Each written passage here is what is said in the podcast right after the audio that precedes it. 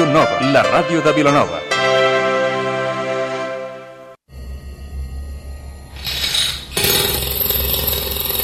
No, no es el despertador. El despertador ya no es el primero en saludarte, sino las taladradoras. Abres los ojos y entonces te acuerdas, todo el pueblo está en obras. Te levantas con dolor de cabeza y de mal humor, vas al lavabo, te metes en la ducha y ¡sorpresa! No hay agua. Te cambias, desayunas, sales de casa y vas al trabajo o a estudiar. Intentas sacar el coche del garaje, pero no puedes. Hay un atasco y todo está paralizado. Piensas en el tren, miras el reloj y te das cuenta que ya lo has perdido, así que decides ir andando. A medio camino te das cuenta que has olvidado algo. Ha empezado a llover y tú sin paraguas ni chubasquero. Corres como puedes, los coches al pasar te llenan de barro y cada vez vas más remojado. Llegas tarde al trabajo y todos te miran con desprecio por llevar esas pintas y encima te preguntan, uy, ¿está lloviendo? Pasas todo el día como un pringado, sin respirar, sin un minuto de tranquilidad. Acaba la jornada, estás de vuelta para casa y cuando llegas conectas la radio mientras piensas en que mañana te espera un día igual. Pero, de pronto, escuchas algo. Hoy hay algo diferente. Hoy es miércoles. Entonces te acuerdas y sonríes. Son las 8 y empieza una hora que te ayudará a olvidar los malos rollos del día. Empieza el ¿De qué parlem?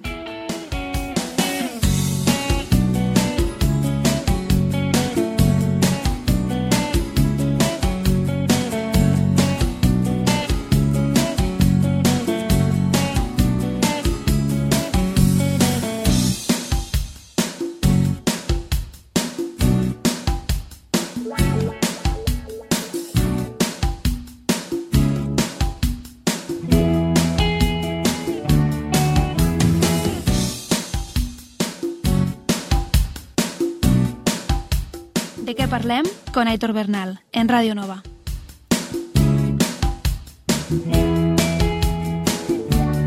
Muy buenas tardes familia, ya es miércoles y por lo tanto toca una nueva horita del De qué parlem, el programa que te ayudará a olvidar los malos rollos del día.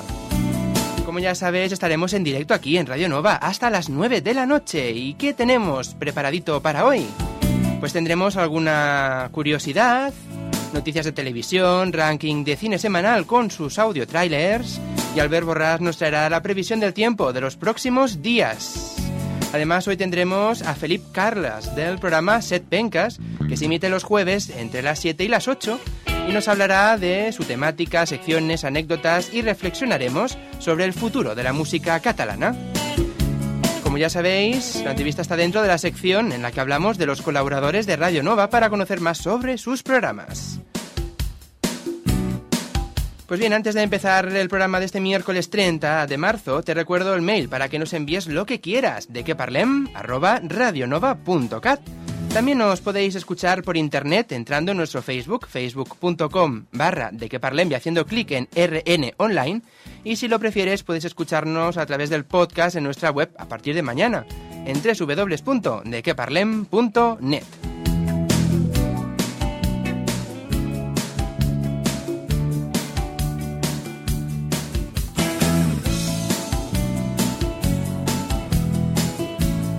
hoy vamos a empezar el programa con una canción muy especial, o más que una canción, una especie de popurrí y remix que mezcla la canción Express Yourself de Madonna y la canción Born This Way de Lady Gaga.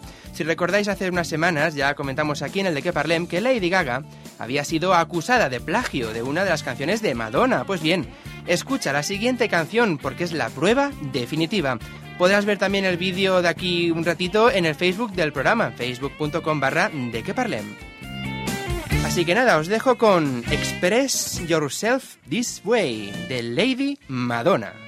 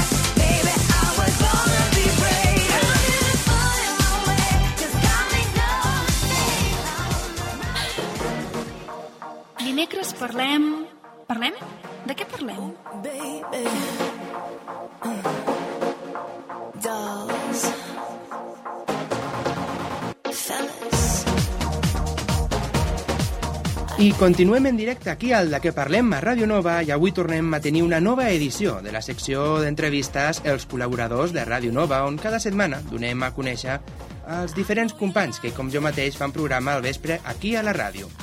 L'objectiu és conèixer més sobre els seus programes, com la temàtica, seccions, anècdotes i altres cosetes. Doncs bé, avui tenim aquí el programa Set Penques, que s'emet els dijous de 7 a 8 del vespre i està presentat pel meu company Felip. Felip, bona tarda. Hola, bona tarda. Com estem? Molt bé, molt bé, molt bé. No et sents una miqueta estrany estant a l'altra banda de la sí, peixera? la veritat és que sí, perquè sempre estic al lloc on hi ha els locutors, no? i aquest cop estic com d'entrevistat, i sí, la veritat és una mica curiós, però bueno, bé, bé. Quantes temporades portes fent els set penques? Doncs, doncs aproximadament diria que tres i mitja. A més és curiós perquè dic i mitja perquè realment eh, quan bueno, vaig començar, diguem, eh, vaig arribar aquí a la ràdio un setembre, que és quan comencen els programes, però no vaig començar al setembre perquè bueno, vam estar provant, vam estar mirant els equips i tot això, i diria que vaig començar a la meitat de temporada, però això és curiós perquè no són senceres. Bueno, clar, ara potser farien els 3, 4 anys, poder, o 3. Perquè estem a meitat de l'altra Sí, clar, temporada. exactament, exactament, és curiós, sí, sí, és curiós, però bueno, que a vegades t'ho pregunta la gent, i si t'ho pregunta quan acaba la temporada, mai dius, no? La gent es queda parada i dius, sí, sí, no, no són exactes, són 3 i mitja, sí, sí. És veritat, és veritat. I quan parlem de set penques, de què mm, estem parlant? I també per què aquest títol? Bueno, jo, clar, partint de que el meu programa, o sigui, després de, de pensar que era un programa de música en català, jo buscava alguna paraula que fos molt nostrada, no? Alguna paraula que diguessis, una paraula que sigui força catalana, que representi alguna cosa catalana, ja que el programa és de música en català, i bé, no sé, allò que vas pensant, baralles diversos noms, i al final, mira, em vaig quedar amb set pengues perquè pensava que és una cosa que pot ser... O sigui, que el nom no és traducció literal al castellà i que és com una espardenya així molt d'aquí del país, no? I em va fer gràcia i, mira, vam escollir aquest. Una mica, pot ser una mica cutre, no? Però mira, em va fer gràcia i vam quedar amb aquest. No, home, queda, queda com un títol original, no? sí, Perquè no, original, pens- sí, el que passa curiós Tu, també, no? A priori pensa set penques, i de què ens parlaran, no? El, Exacte. els set penques, i de què parleu, als set penques? Bueno, els Set Penques, a veure, és un programa en què parlar, parlar més que parlar és bueno, un programa musical en què està basat en, en, en la música catalana. Llavors, partim, bueno, parteixo de la idea de que de, de la música que es, que es pugui fer tant a Catalunya com a Illes Balears com a València, però això sí que sigui només cantar en català. D'acord? Llavors és un programa que està pensat una mica així perquè sigui un programa de, de difusió de la música que es fa pues, a lo que seria tots els països catalans. Evidentment que algun cop m'havia trobat en, amb algun artista que era de l'estranger però que cantava en català, doncs també l'havia posat perquè l'única premissa que busco és que sigui música cantada en català. Mhm. I al programa tens alguna secció específica o durant tot el programa més o menys segueix la mateixa dinàmica? No, a veure, uh, representa que jo el que intento fer és, a veure, el programa està organitzat d'una manera en què, bueno, perquè sigui, està estructurat com perquè fos un programa de difusió, en el sentit de que a mesura que avança el programa vaig posant molts estils de música, d'acord? És a dir, pots començar així amb música més tranquil·leta, que seria música d'autor, així potser un folk més tranquil·let, llavors passes a, pots passar a rock, pots passar a pop, sí, pop més, pop més tranquil o una cosa més mogudeta, llavors pots acabar amb ska, una mica de heavy, el que hi hagi. O sigui, la veritat és que hi ha tants estils que intentes sempre fer una línia ascendent, no? de començar més tranquil i acabar pues, amb un ritme més animadet. Mhm. I d'aquests estils que has comentat, a tu qui, per- personalment, quin és el que més t'agrada? No? Quin estil prefereixes? Ostres, doncs no ho sé, perquè si m'hagués de quedar amb un estil, la veritat és que m'ho poses molt difícil, eh? perquè, no sé, potser temps enrere t'hauria dit més així, amb ritmes més mogudets, com ska, rock, però potser ara, si m'haguessin de dir un, doncs seria el pop, però el pop entès com a, com a música més així, més elaborada, més, més experimental, no tant el que s'entén per pop, que a vegades sent a la ràdio coses que són com molt comercials, no, grups més així, més de culte, més tancats, no? Poder. Mhm. I d'on vas, vas treure la idea de fer un programa d'aquesta temàtica, de música catalana? Doncs, mira, no sé, uh, quan diguem que, bueno, jo vaig venir aquí a la ràdio a, a través d'un amic comú amb, amb la gent d'aquí la ràdio, em va comentar que, bueno, que aquí donaven la possibilitat aquesta, no?, de, de poder fer un programa i tal. Llavors, clar, em va interessar i vaig venir aquí a parlar amb la gent de la ràdio, però sense portar una idea fixa, no? Més per dir, bueno, anem a veure què és el que t'ofereixen, a veure què és el que voldries fer. Llavors, quan em van explicar com anaven i em van comentar que hi havia programes de tot tipus, com tenim els companys, no?, que fan vosaltres un magazín, o els altres companys que fan d'un programa de cine, un programa de, de, de lectura, bueno, de llibres. Llavors, bueno, no sé, vaig parlar amb ells i vaig estar pensant, perquè, clar, a mi, a part de la música catalana, clar, jo escolto tot tipus de música, és a dir, clar, feia un programa exclusivament de música catalana, però escolto de tot. Llavors, clar, pensant, pensant, bé, clar, pensar, dic, home, si fas un programa de dance i de house, potser serà una mica avorrit, no?, i serà molt limitat. Si fas un programa de música americana, doncs a l'igual, no sé, a l'igual estaràs molt limitat també perquè no tens gaire coneixement. Llavors, bueno, partint de que, clar, la música catalana, el cantar en català és una, un tipus de música que m'agrada molt, uh, bueno, vaig decidir fer això per, per, més que res amb l'objectiu de donar difusió i donar sortida, perquè penso que és una música una mica castigada a vegades, no? De dir, només pel fet que cantin en català ja no ens agraden, quan, quan bueno, penso que hi ha, hi ha artistes de molta qualitat, no? I avui en dia ho podem veure, no? O sigui, hi ha artistes que estan fent la sala Palau de la Música, estan omplint escenaris d'aquests importants, no? Llavors, bé, vaig venir aquí, li vaig plantejar a Xavi i a l'altra gent de la ràdio, i els hi va semblar bé, i bueno, vam, dir, vam decidir tirar-ho endavant. Has comentat eh, música catalana, no? la sortida que té. Actualment el mercat discogràfic a Espanya en general està una mica complicat. Creus que la música catalana està igual? O té una bona oportunitat per fer-se sentir ara? Home, uh, clar, complicat en quin... Clar, és a dir, complicat eh, sí, en el sentit de que, bueno, que hi ha molts grups i que, clar, costa fer-se un lloc, no? I de que les discogràfiques, bueno, ja sabem que estan patint molt pues, el, el fet de que la gent es descarregui la música d'internet i tot això. Jo penso que, no sé, jo penso que hi ha una mica cadascú fa el seu espai i penso que, que sí, ho tenen una mica complicat els grups, però també perquè cada cop estan sortint més i més grups de música en català. És a dir, jo penso que a vegades, mm, quan parles amb la gent i els dius, uh, ostres, uh, mira, música catalana, tothom cau potser en l'error de pensar la música catalana són aquells quatre grups així de més radicalillos, d'escada, no sé què, que, que, que foten música més per jovent i tal. I això és mentida, perquè realment, com més música catalana escoltes, més et dones compte de que, que hi ha moltíssims grups que practiquen tot tipus d'estils. És a dir, jo a vegades, parlant amb gent, no, pots arribar a tenir discussions no, de dir, ostres, és que hi ha grups en què si cantessin en anglès serien tan bons com grups de primer nivell mundial, no? Potser és dir molt, no? Però, és a dir, grups que s'assemblen molt per l'estil, però pel fet de cantar en català, dius, home, mm, potser els esteu prejutjant massa, no? Llavors, això que em deies, bueno, jo penso que, cada cop s'està potenciant més la música aquí, i sí que tots els grups ho tenen difícil al principi, més que res per donar-se a conèixer i totes aquestes coses, però penso que, bé, tots acaben trobant una mica el seu espai, i malgrat alguns tinguin més promoció que d'altres, no sé, penso que potser tenen dificultats, però potser no tant com abans, és a dir, estan sortint més pels mitjans de comunicació i no sé, potser és millor ara que abans, sí. Mhm. També podem constatar això al teu Facebook del programa, no? que em sembla que és un dels, de, dels Facebooks que tenim aquí a la ràdio que més seguidors té. Pràcticament, llavors es mostra que la música catalana interessa, no? Bueno, clar, sí, evidentment, és a dir, evidentment que d'això també fas una publicitat, o sigui, acostumes a enviar-ho no? a la gent que coneixes, a veure si s'animen i tal, però clar, com que potser mira, a la gent li interessa bastant, o potser perquè tens moltes amistats que estan que senten certa afinitat amb la música en català, doncs sí, sí, sí, vull dir, la veritat és que hi ha bastanta gent, el que passa, clar, després, bueno, tampoc saps massa bé si t'escolta molta gent o, o no, però bueno, vas parlant amb la gent i a vegades hi ha gent que et diu, oh, això ve i tal, i dius que, bueno, penses, sol no estic a la ràdio, o sigui, més o menys vas trobant gent, sí, sí.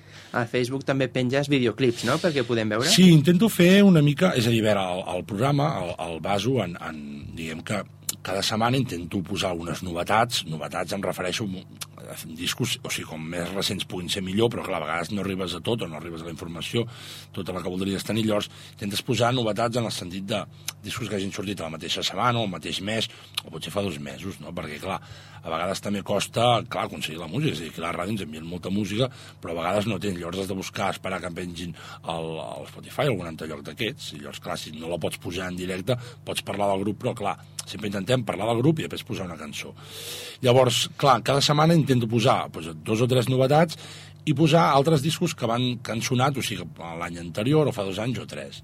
D'acord? És a dir, és més que res... Eh, no, no caure tampoc potser en el que fan les grans emissores, que sempre tu pots escoltar emissores d'aquestes capdavanteres, no? que, que clar, posen molta música però sempre estan posant el mateix, que és el nou d'ara o algun tema molt clàssic d'abans.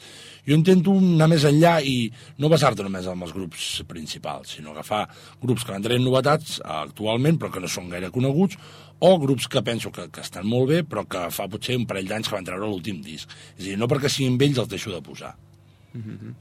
Vas recuperant antics clàssics també catalans? O... Sí, de tant en quant, mira, no fa molt, a, a través del Facebook, algunes plataformes del Facebook, van convocar com el Dia de la Música en català, i aquell dia, per exemple, vaig aprofitar per, per a més, casualment caient dijous també, no?, que és el dia que feia el programa, i vaig aprofitar per, per fer tot un, un recull de, dels clàssics catalans, més clàssics em refereixo a rock dels 90, perquè clar, ha qui ho podria dir, bueno, i la música, la cançó, nova cançó, del llac i tota aquesta gent, bueno, em vaig venir una mica més cap aquí, no?, l'època més recent. Llavors, clar, vam aprofitar per, no sé, posar tots els típics els pets, l'exembusto, sopa de cabra, un papa, sant traït, tots aquests que, bueno, que van marcar una generació i... Sí, el que passa que ja et dic, normalment no em baso molt en temes clàssics d'aquests dels 90, sinó agafo més músiques de... perquè penso que són grups que, que potser ja els coneix molta gent, no?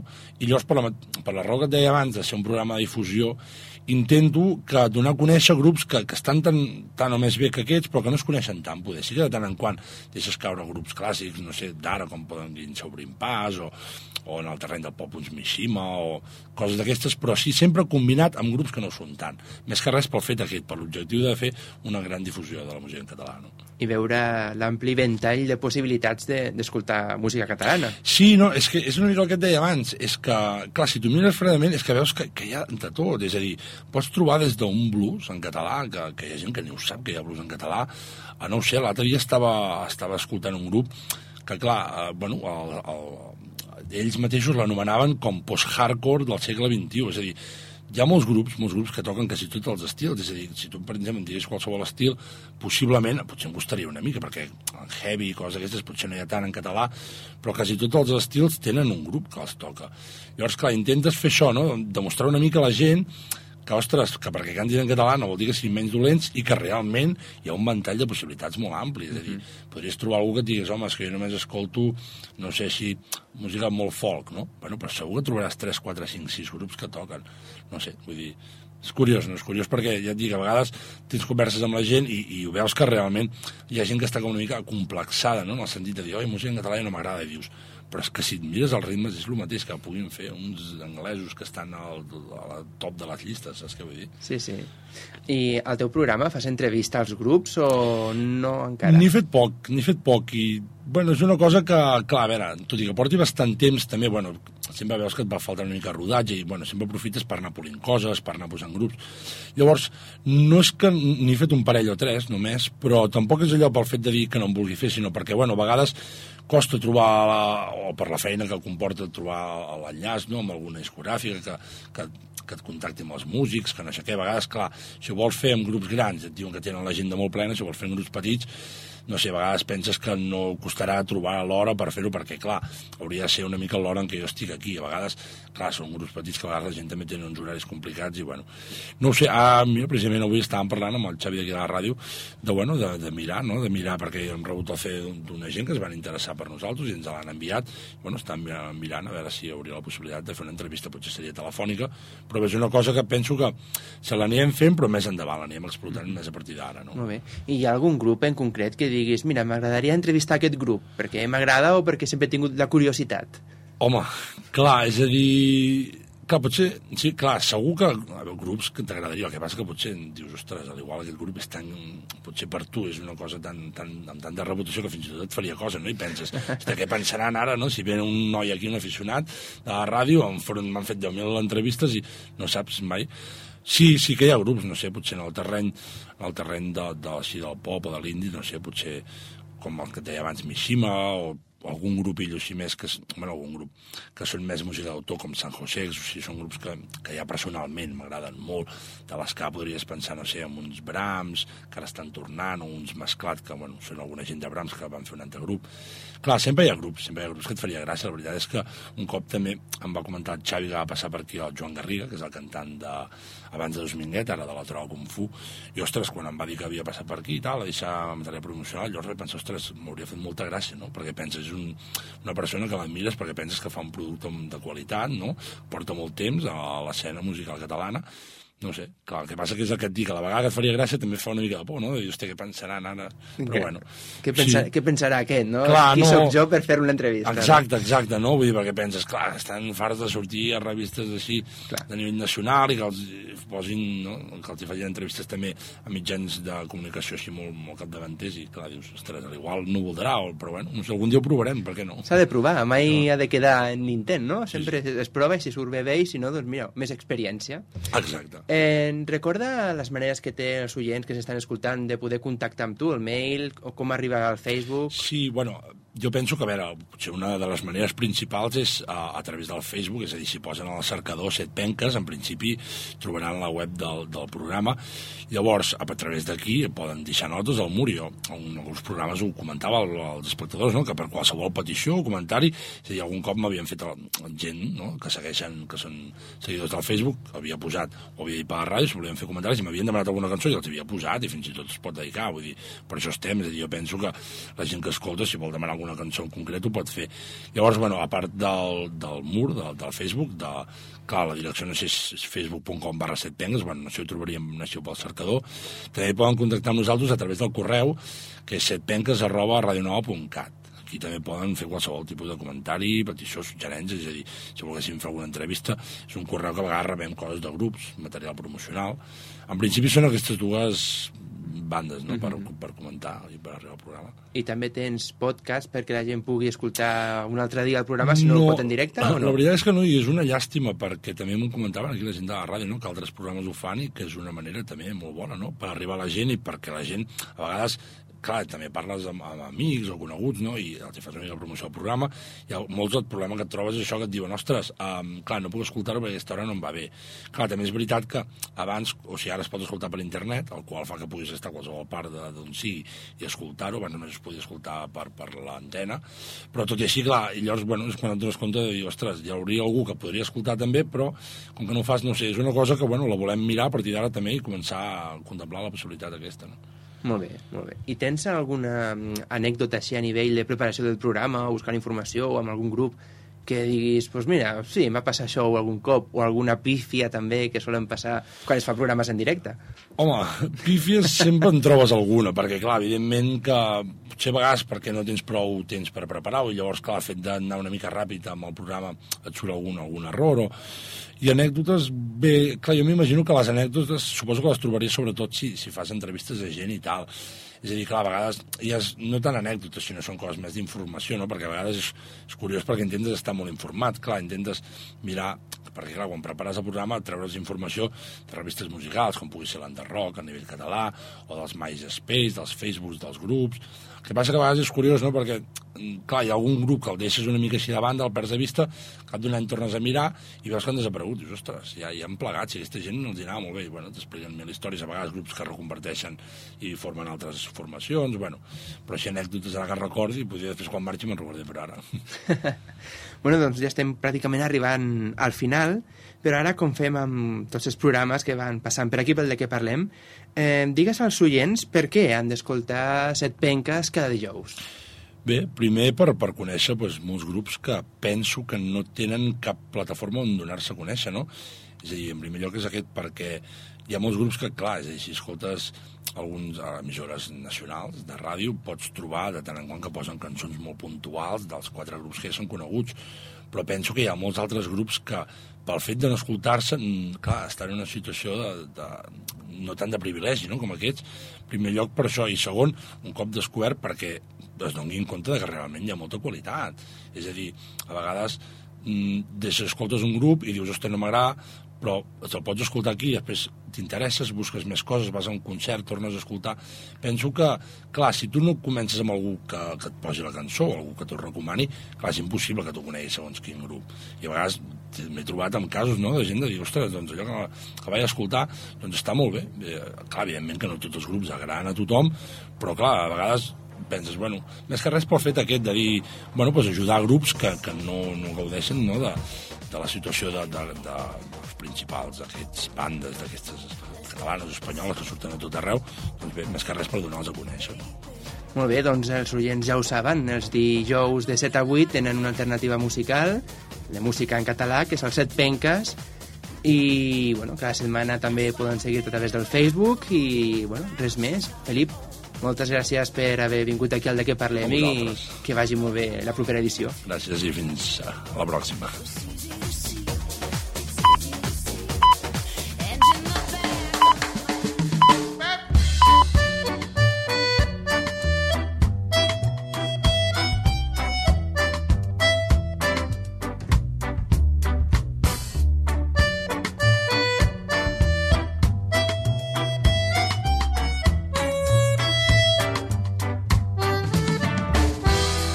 Set penques, el programa de música en català. Dijous de 7 a 8.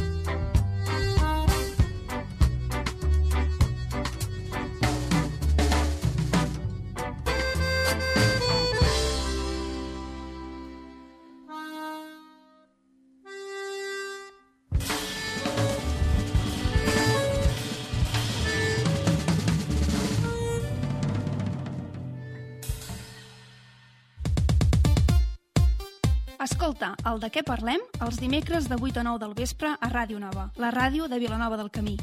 I si no pots sintonitzar-nos, no et preocupis. Descarrega't el podcast del programa a través de dequeparlem.net.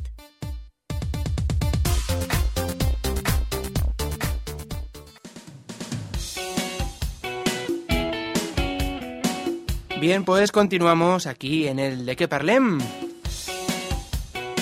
Y antes de seguir con la sección del tiempo, voy a hacer un pequeño paréntesis porque hoy es San Estrella y por lo tanto, desde aquí quiero felicitar a mi madre y a mi abuela, que ambas se llaman Estrella. Así que para ellas y para todas las estrellas os dedico la siguiente canción. Esto es Tú, de Sergio Dalma.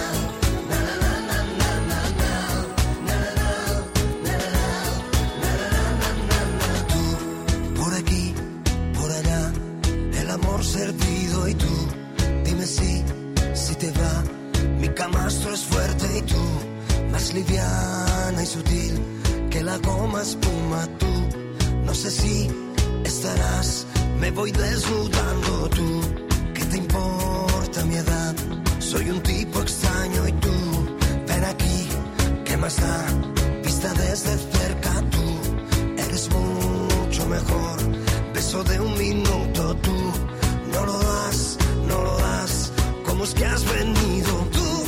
Que me quemas y yo,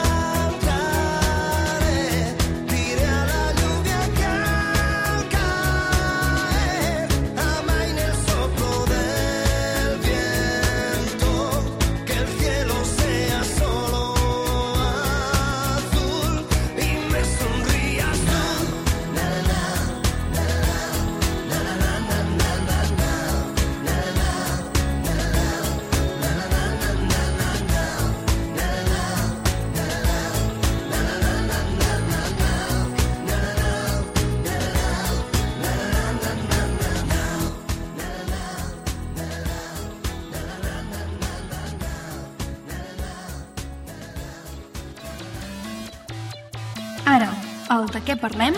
Parlem del temps amb Albert Borràs.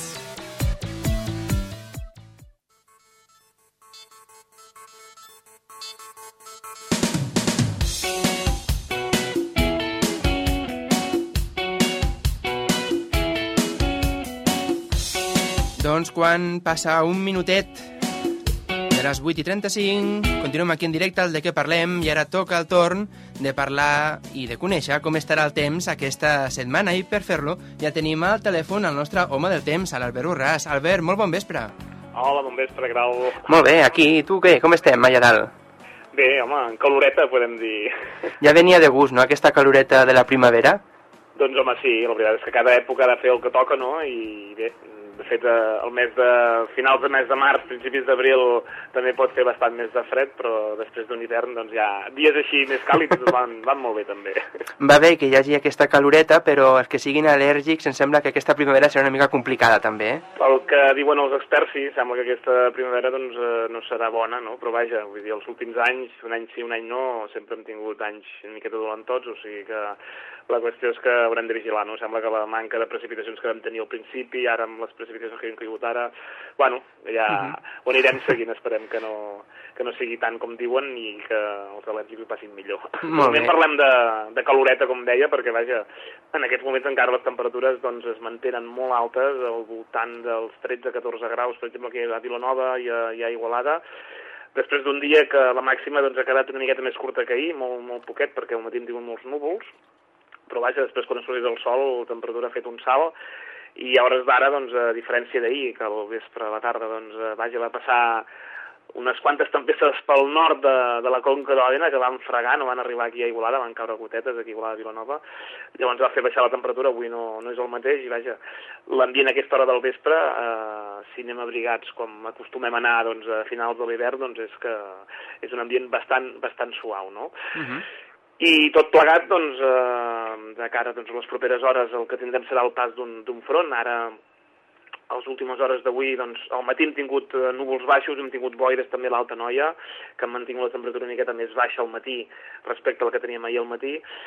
Aquests núvols baixos han marxat i ara, independentment, doncs, han arribat eh, uns núvols alts provenent d'un front, un front càlid que ens està creuant, que ens creuarà durant aquesta propera matinada, que mantindrà les temperatures aquesta propera matinada doncs, bastant més altes que, que la passada, o sigui que aquest ascens que ja estem començant a notar a aquestes hores del vespre respecte als últims dies, aquesta propera matinada es, es mantindrà i demà al matí quedaran restes d'aquests núvols que no ens han de portar precipitacions aquí a casa nostra, probablement al nord sí, però vaja, a la comarca de la Noia quedarem fora, com molt alguna goteta de matinada. Aquest front anirà marxant i el sol a partir de mig matí i migdia es anirà imposant. A la tarda demà creixeran doncs, algunes nuvolades, eh, fruit també de la mateixa calor, però bé, darrere d'aquest front que ens passa entre aquest vespre i demà a migdia, doncs ve una massa d'aire càlid, ens arriba l'anticicló, un anticicló doncs, que el que farà serà doncs, dificultar el creixement de les nuvolades a partir de, de divendres, i a més a més en les capes baixes portarà doncs, eh, una massa càlida, per tant les temperatures que ja ara ja estem començant a notar doncs, que són més altes, continuaran fent-ho així, els propers dies. Demà les màximes faran un salt, eh, el tenir més hores de sol que avui i a més a més a l'entrada d'aquesta massa càlida doncs, pujaran entre 3, 4 o 5 graus, demà les màximes a Igualada i Vilanova doncs, estaran al voltant de 22-23 i les parts altes de la comarca ens enfilarem a 17, 18 o 19 graus, per tant demà ja notarem aquesta, aquest principi de la, de la pujada que, que bé, que anirà continuant de cara a divendres molt més sol, menys núvols, aquestes nuvolades que podem tenir demà a la tarda, divendres ja en principi no s'haurien de presentar aquí a la comarca, sí que potser al Pirineu se'n pot presentar encara alguna,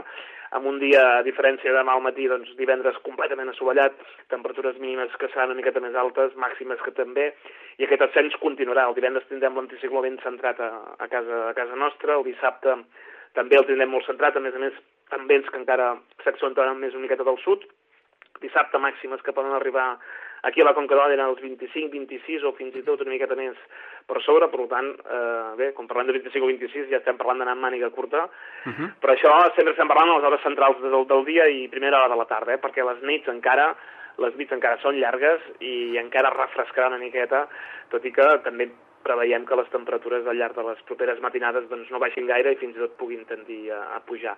Uh -huh. Diumenge, a la, a la tarda de dissabte, potser a diferència de divendres, potser tindrem l'arribada d'algun núvol alt, perquè a l'interior de la península ibèrica doncs, hi haurà algunes tempestes que no arribaran aquí, però vaja, sense conseqüències. Diumenge ens arribaran una miqueta més de núvols de cara a la tarda, haurem de veure si s'avancen més o menys, no ens han de portar precipitacions, i les temperatures mínimes de la nit de dissabte i diumenge encara pujaran més.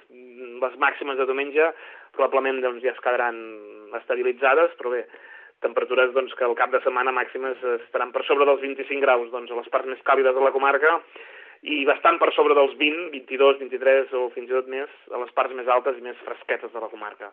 Per tant, eh, aquesta caloreta que ja estem començant a notar ara, o entre cometes podem dir-ho, doncs sembla que continuarà això. Bueno, ja està bé. També eh, un fet també que ajuda no, a pensar que estem a la primavera és el canvi d'hora del passat cap de setmana. Clar, com hem canviat d'hora i eh, les tardes són més llargues, no dura més el sol, doncs també et dona la sensació de que estem fa millor temps, també, no? Podríem dir. Exacte, sí, representa que si agaféssim dos dies idèntics, a la tarda doncs, la temperatura li costa una hora més de baixar i al Clar. matí doncs, eh, eh, fa una miqueta més de fresqueta. No? El que passa que ha coincidit ara doncs, coincideixen doncs, amb aquesta pujada i a més a més, a part doncs, de- d'aquestes hores de sol que guanyem per la tarda, que perdem pel matí, doncs, Mhm. eh, també doncs, la pujada de temperatures, o sigui que, Clar. que vaja, que tot, tot s'agraeix, no? tot i que no tothom està d'acord, no? però tot s'agraeix. I tant, i tant. Ja veurem què passa que a l'abril, no? Perquè ja ho diu el refrany, a l'abril aigües mil. A veure Sí, de què moment, passa. sembla, sí, de moment sembla que no. La setmana que ve podria ser que tinguéssim algun dia alguna tempesteta, però amb els mapes ara d'aquesta tarda sembla que es podria mantenir els primers dies de la setmana que ve, per tant, quasi, quasi que la primera setmana d'abril seria d'anticicló i temperatures per sobre del normal bastant per sobre. D'aquí una setmana Molt potser ja començarem a, a pronosticar alguns canvis que ja, ja ens tocaria, no? O sigui, de moment a gaudir aquesta setmana, Bueno. que és el que, el que hi ha. I suposo que quan dius gaudir aquesta setmana també per activitats allà a l'observatori, no?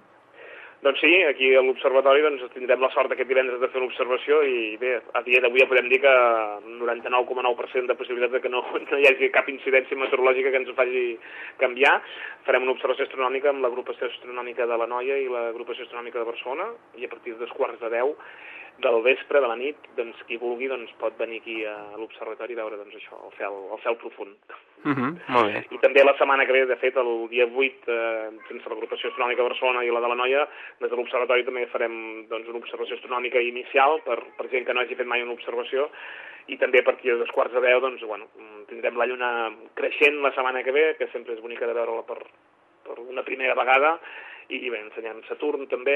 Esperem que la setmana que ve, com mínim divendres, també el temps es, ens respecti Es i mantingui. Aquesta, aquesta observació. Bueno, sí, ja veuràs com sí, home, després d'un hivern una mica feixuc, no?, en el sentit d'anul·lacions i cancel·lacions per les pluges o boies i tota aquesta pesca, donem un, un punt, no?, a la primavera, a veure si us ajuda una miqueta a impulsar més encara les activitats. Sí, esperem que sí, esperem que sí. Doncs bueno, Albert, moltes gràcies per haver estat una setmaneta més, que vagi bé la setmana, a veure si es manté aquest bon temps, i ens tornem a retrobar aquí dimecres vinent eh, cap a dos quarts de nou, més o menys. Dimecres vinent estarem, estarem aquí per fer la previsió. Doncs vinga, Albert, que vagi molt bé. Igualment.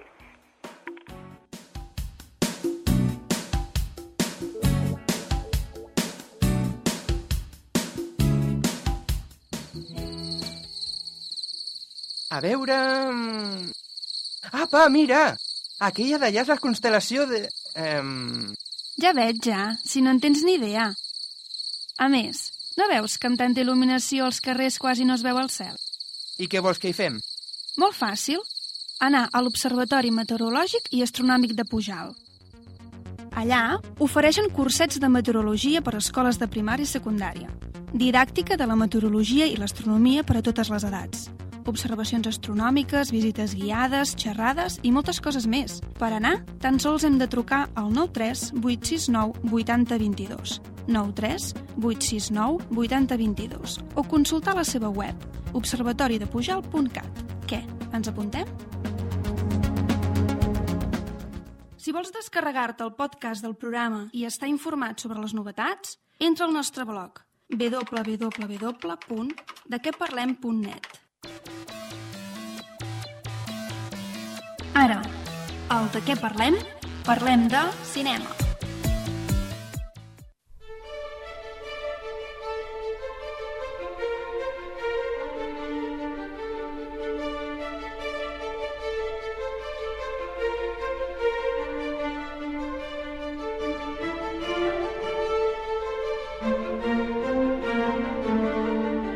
Pues ahora llega el momento en el de que parlem de ver y conocer cómo está, más que ver, de escuchar cómo está el ranking de cine de esta semanita.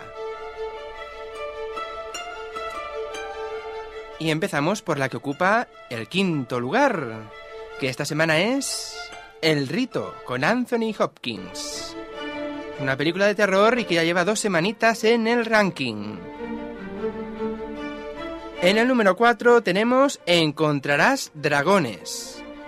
La historia se centra en la investigación que Robert, un periodista, eh, que bueno, está realizando sobre una serie de acontecimientos acarecidos durante la Guerra Civil Española, que tuvieron como protagonistas a su propio padre y a un joven sacerdote, José María Escriba de Balaguer. A través del relato de su padre, Robert mm, va descubriendo poco a poco la terrible historia de traición, celos y muerte, pero también de redención y perdón, con el terrible trasfondo que supuso la guerra en España.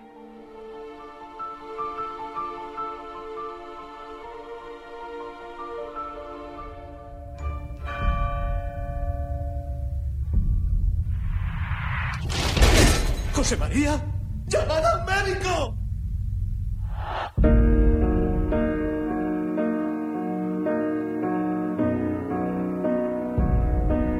Este es José María Escriba y tu padre.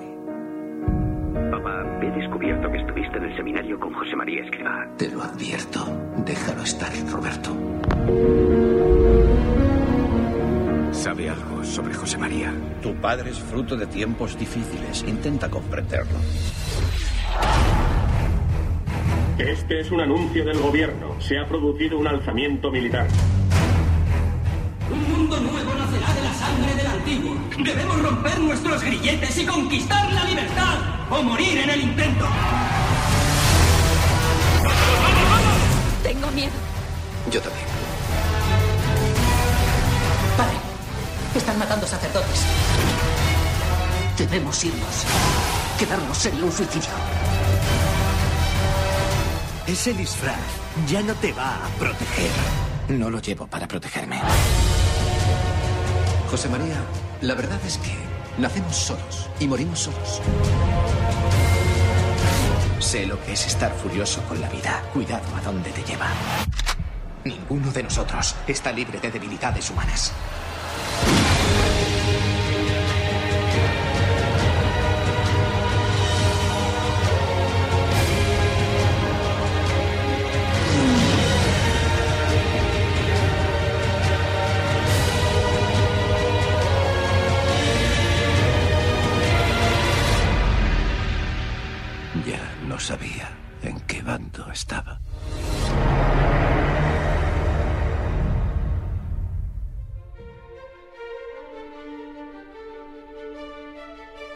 Teníamos el audio tráiler de la que ocupa el número 4, Encontrarás Dragones.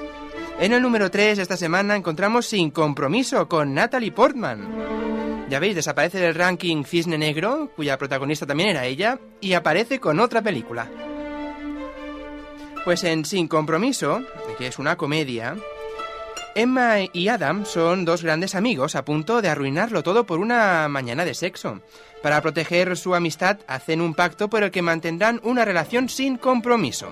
Eso significa que nada de celos, nada de expectativas, ni peleas, ni flores, ni cursilerías. En resumen, pueden hacer lo que quieran, cuando quieran y en el sitio que quieran, siempre y cuando no se enamoren.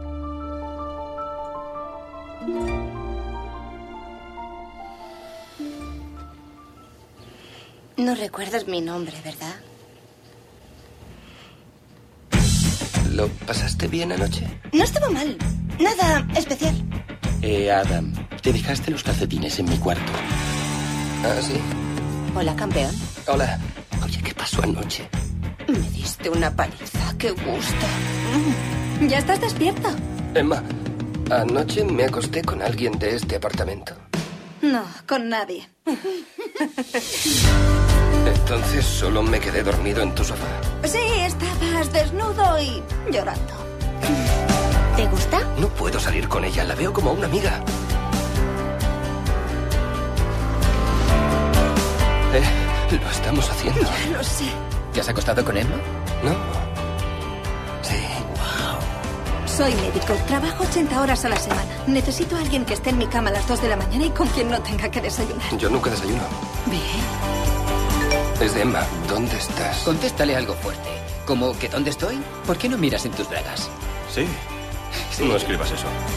Puede que debamos establecer ciertas normas. Nada de mentiras ni de celos. Y no me pongas como contacto en caso de accidente, porque no iré. No me preguntes qué opina de tu cuerpo. Hecho. No puedo concentrarme en mi peli porno con tanto sexo real a mi alrededor. No deberíamos abrazarnos. Ya. Es que tenía frío. Creo que me estoy enamorando de ella. Se te ha ido la olla. Estás viviendo el sueño de cualquier tío. ¿Por qué quieres fastidiarme? Me gustas mucho. Mm, tú siempre encuentras tíos perfectos y luego dices, no va a funcionar. Yo creo que la monogamia va en contra de nuestra biología básica. Líate con otra tía. Estás de coña. Vale. Voy a llamar a todas las chicas de mi agenda hasta que una acceda a acostarse conmigo. Brindo por eso. Es un plan terrible y autodestructivo y te apoyamos al 100%. ¿Ada? Hay que ver lo que eres capaz de rendir. Gracias.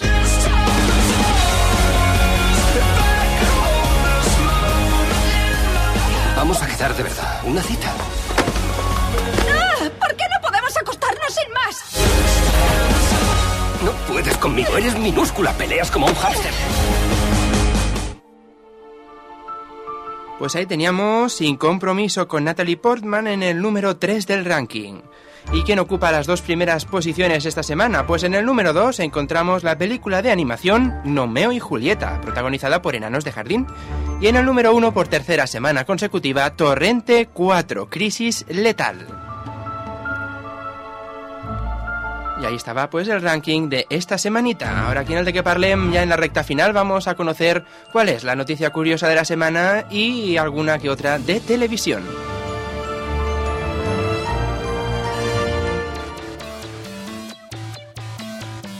Ara, de què de notícies.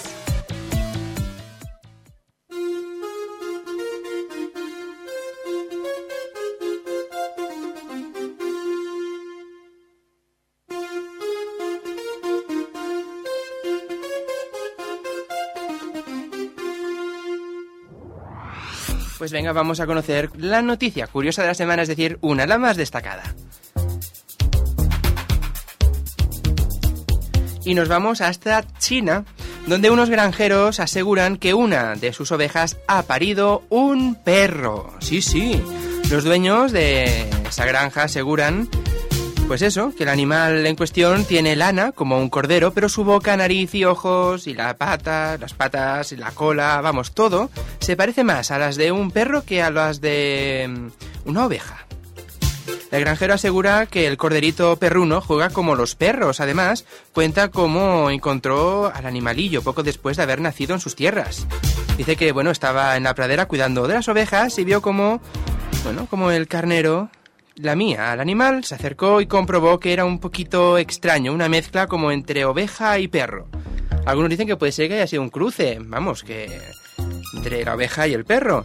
Pero, por otro lado, los investigadores del Centro de Investigaciones de la ciudad de Xi'an aseguran que el perro y la oveja son especies totalmente distintas y que es imposible que una oveja pueda quedarse embarazada de un perro. El investigador cree que el cachorrillo no es más que un cordero, según él, anormal.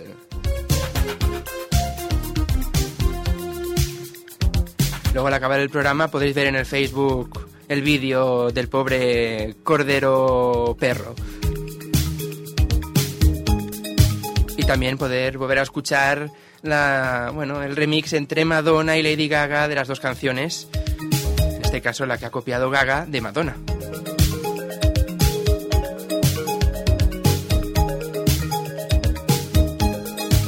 Y cuando quedan cinco minutitos para llegar a las 9 de la noche, vamos a decir una noticia de televisión que es una parecida a la que ya dijimos hace unas semanas. ¿Y cuál es? Pues que la revista Sorpresa deberá indemnizar con 55.000 euros a Andreu Buenafuente.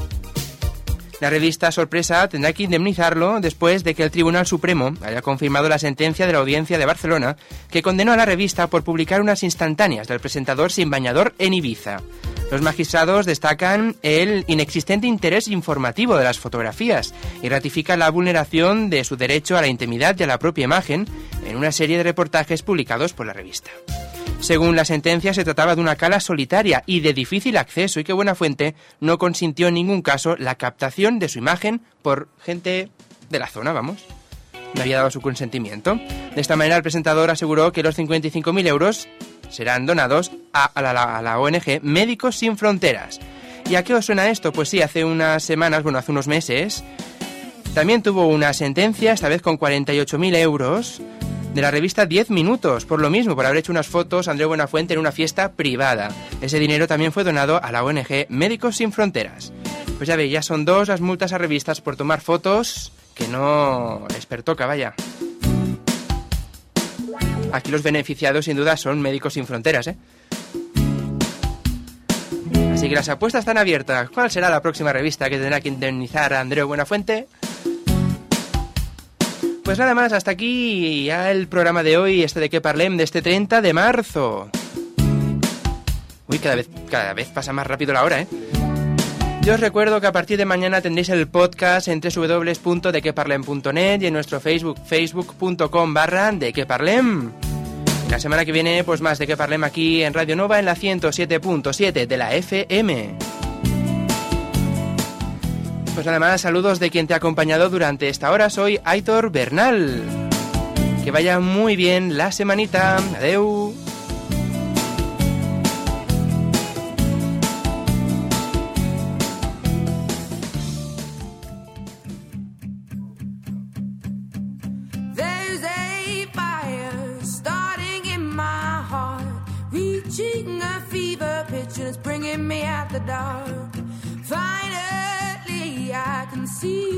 Stokely